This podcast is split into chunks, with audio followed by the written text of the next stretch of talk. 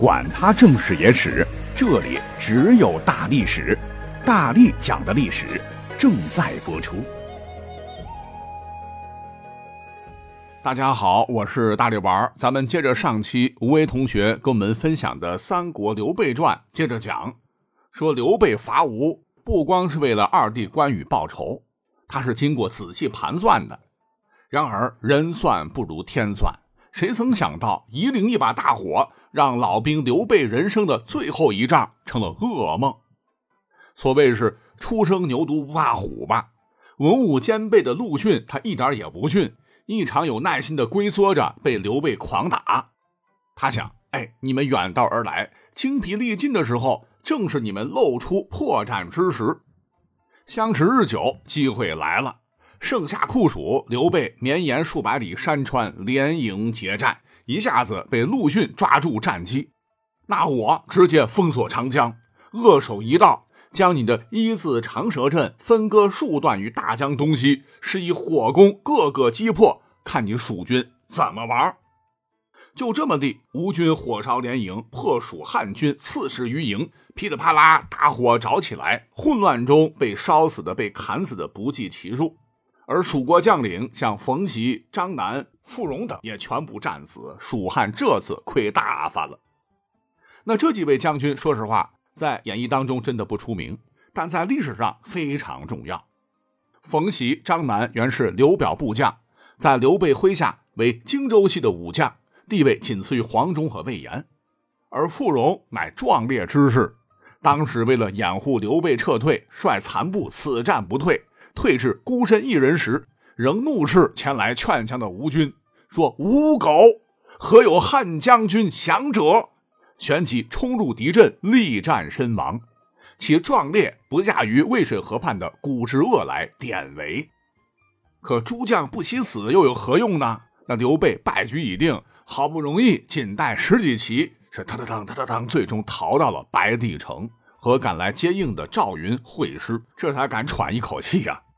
而此时，吴军前锋全从也是一直追到城下叫嚣：“刘大耳朵，赶紧降了吧！到了东吴，依然给你高官厚禄，否则，哼哼，让你死无全尸。”口气有点大啊！子龙将军率兵出城，向小辈全从深刻诠释了什么是“你大爷永远是你大爷”。背靠城坚强厚的城池，吴军最终不敌，被石家庄赵大爷一顿削。吴军被打的是七零八落，全从顶着满头包，哭着回家了。至此，夷陵之战全部结束。经此一役，除了前头讲的几位将领外，蜀汉最为著名的外交人才马良也是死于乱军之中。再有就是水师统帅黄权，在归属无望之后。不屑向吴投降，转步向北投奔了曹魏。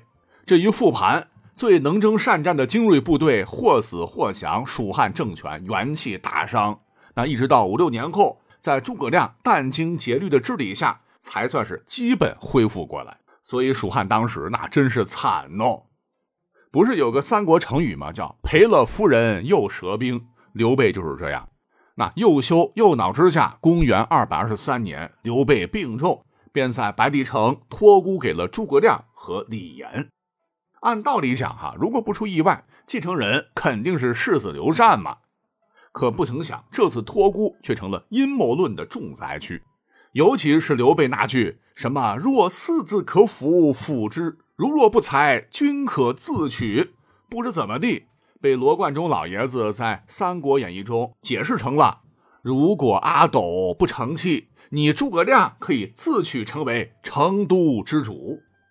很明显，这句话哈，刘备当年在病榻上讲的，可没有《三国演义》说的这么简单，是真的想学什么三让徐州，选贤能者居之，还是说故意给孔明上上弦？嘴里头是这么说，可是心里头却想。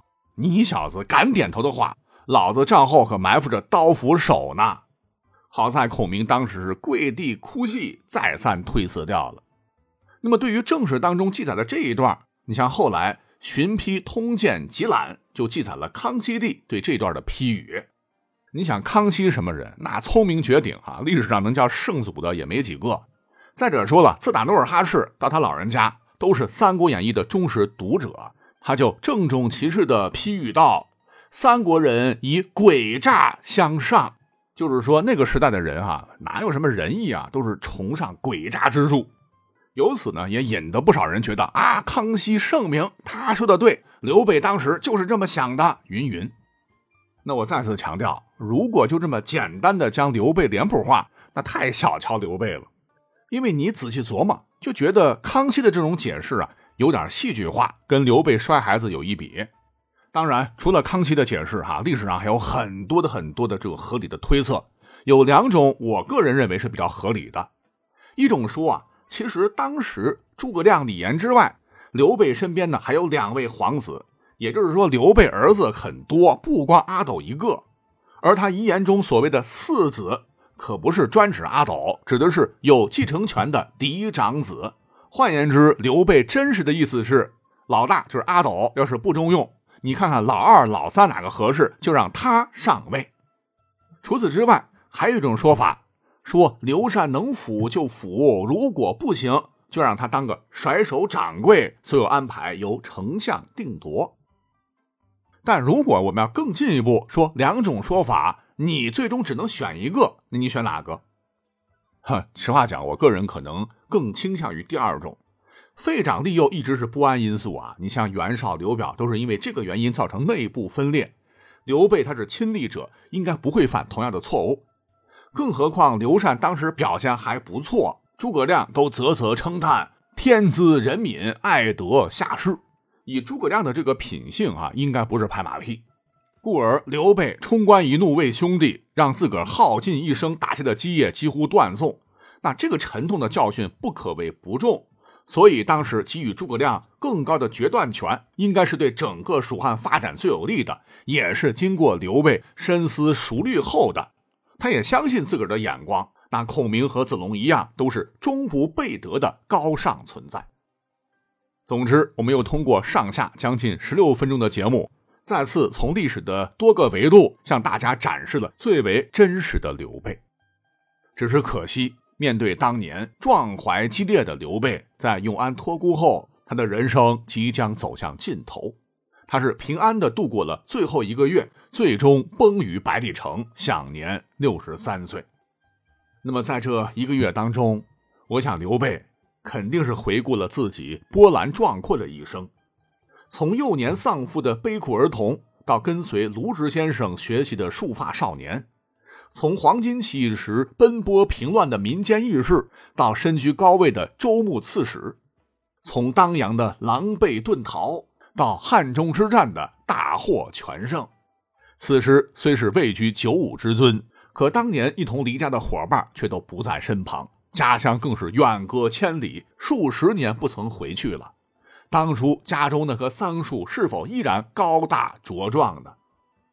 也许弥留之际，刘备的心绪再次回到了阔别数十年的家乡，田舍老屋，桃园楼桑，亭亭如盖的桑树下，招手的可是云长翼德啊！吾来矣。至此，三国乱世又将走向另一个篇章。那刘备去世之后，讲真，烂摊子啊全留给了丞相诸葛亮。如果说孔明先生之前只是干了萧何、萧相国的工作，那么从现在起，汉初三杰的重任就得一肩挑了。我们下集再会。